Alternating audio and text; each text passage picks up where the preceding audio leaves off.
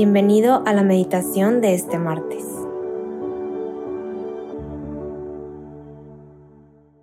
En el nombre del Padre, del Hijo y del Espíritu Santo. Amén. Ven Espíritu Santo, llena los corazones de tus fieles y enciende en ellos el fuego de tu amor. Envía Señor tu Espíritu Creador y se renovará la faz de la tierra. Oh Dios que has iluminado los corazones de tus hijos, con la luz del Espíritu Santo, haznos dóciles a tus inspiraciones, para gustar siempre del bien y gozar de su consuelo. Por Cristo nuestro Señor. Amén. En este momento de encuentro con Jesús, te invito a que te pongas en su presencia, para que sea Él quien guíe este encuentro, para que a través de su palabra yo te pueda transmitir la mejor versión de lo que necesitas escuchar el día de hoy. Hoy, martes 30 de enero del 2024, meditaremos el Evangelio de San Marcos 5, versículos del 21 al 43. En aquel tiempo Jesús atravesó de nuevo en barca a la otra orilla, se le reunió mucha gente a su alrededor y se quedó junto al lago. Se acercó un jefe de la sinagoga que se llamaba Jairo, y al verlo se echó a sus pies, rogándole con insistencia, mi niña está en las últimas, ven, pon las manos sobre ella para que se cure y viva. Jesús se fue con él, acompañado de mucha gente que lo apretujaba. Había una mujer que padecía flujos de sangre desde hacía 12 años. Muchos médicos la habían sometido a toda clase de tratamientos y se había gastado en eso toda su fortuna, pero en vez de mejorar se había puesto peor. Oyó hablar de Jesús y acercándose por detrás entre la gente le tocó el manto, pensando que con solo tocarle el vestido se curaría. Inmediatamente se secó la fuente de sus hemorragias y notó que su cuerpo estaba curado. Jesús, notando que había salido fuerza de él, se volteó enseguida en medio de la gente, preguntó, ¿quién me ha tocado el manto? Los discípulos le contestaron, ¿ves cómo te apretuja la gente y preguntas quién te ha tocado? Él seguía mirando a su alrededor para ver quién había sido. La mujer se acercó, asustada y temblorosa. Al comprender lo que había pasado, se le echó a sus pies y le confesó todo. Él le dijo, Hija, tu fe te ha curado. Vete en paz y con salud. Todavía estaba hablando cuando llegaron a casa del jefe de la sinagoga para decirle, Tu hija se ha muerto. ¿Para qué molestar más al maestro? Jesús alcanzó a oír lo que hablaban y le dijo al jefe de la sinagoga, No temas, basta que tengas fe. No permitió que lo acompañara a nadie, más que Pedro, Santiago y Juan, el hermano de Santiago. Llegaron a la casa del jefe de la sinagoga y encontró el alboroto de los que lloraban y se lamentaban a gritos. Entró y les dijo, ¿Qué estrépito y qué lloros son esos? La niña no está muerta, está dormida. Se reían de él, pero él los echó fuera a todos y con el padre y la madre de la niña y sus acompañantes entró a donde estaba la niña.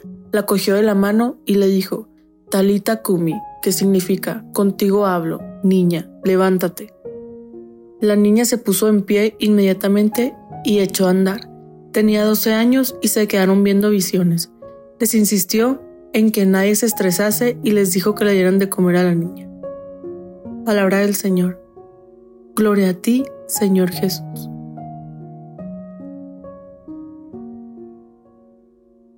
Wow, me encantó el Evangelio de hoy porque todos hemos experimentado en, en algún punto de nuestras vidas una experiencia sobre alguna enfermedad de un ser querido. Y pienso que, que la situación de Jairo no es sorprendente porque estoy segura que cualquier padre o madre haría lo que fuera por aliviar a sus hijos. Esta es una historia dentro de otra, entonces podemos ver claramente que a pesar eh, de la diferencia económica de las dos situaciones, de la mujer y del jefe de la sinagoga, Jesús los trata exactamente igual. La mujer fue curada después de tantos tratamientos fallidos, de gastarse todo su dinero, nomás con tocarle el manto, se curó. Y la niña la levantó de la muerte Jesús. Entonces, quiero que te pongas a pensar, ¿qué nos enseña esta acción de Jesús para nuestra vida en familia y en comunidad hoy? Ponte a pensar todo lo que hace Jesús, todo lo que, porque ahí dice en el texto que iban caminando y apretados y empujones y así. Entonces ponte a pensar en todo eso, todo lo que Jesús estaba sintiendo. Y aún así sintió cómo salió la energía de él cuando la mujer le tocó el manto. En las dos situaciones que nos muestra hoy el Evangelio, nos dice que pues la mujer ya no tenía remedio y la niña ya estaba muerta.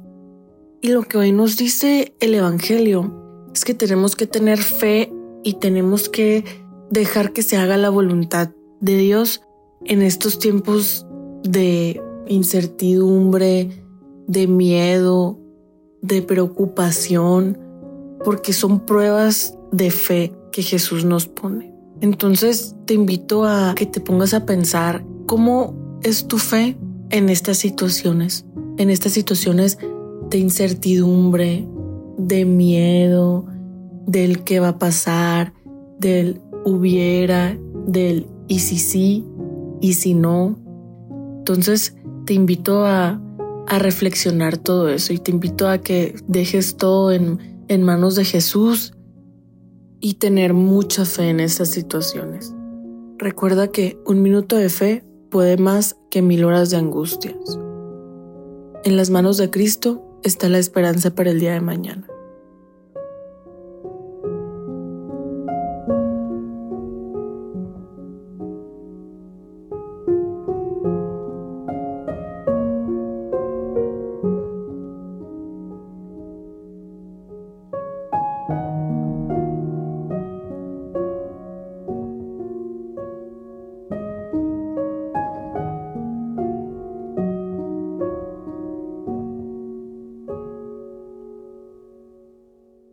Te damos las gracias, Señor, por todos los beneficios recibidos. A ti, que vives y reinas por los siglos de los siglos. Amén. Cristo, Rey nuestro, venga a tu reino. María, Reina de los Apóstoles, enséñanos a orar. En el nombre del Padre, del Hijo y del Espíritu Santo. Amén.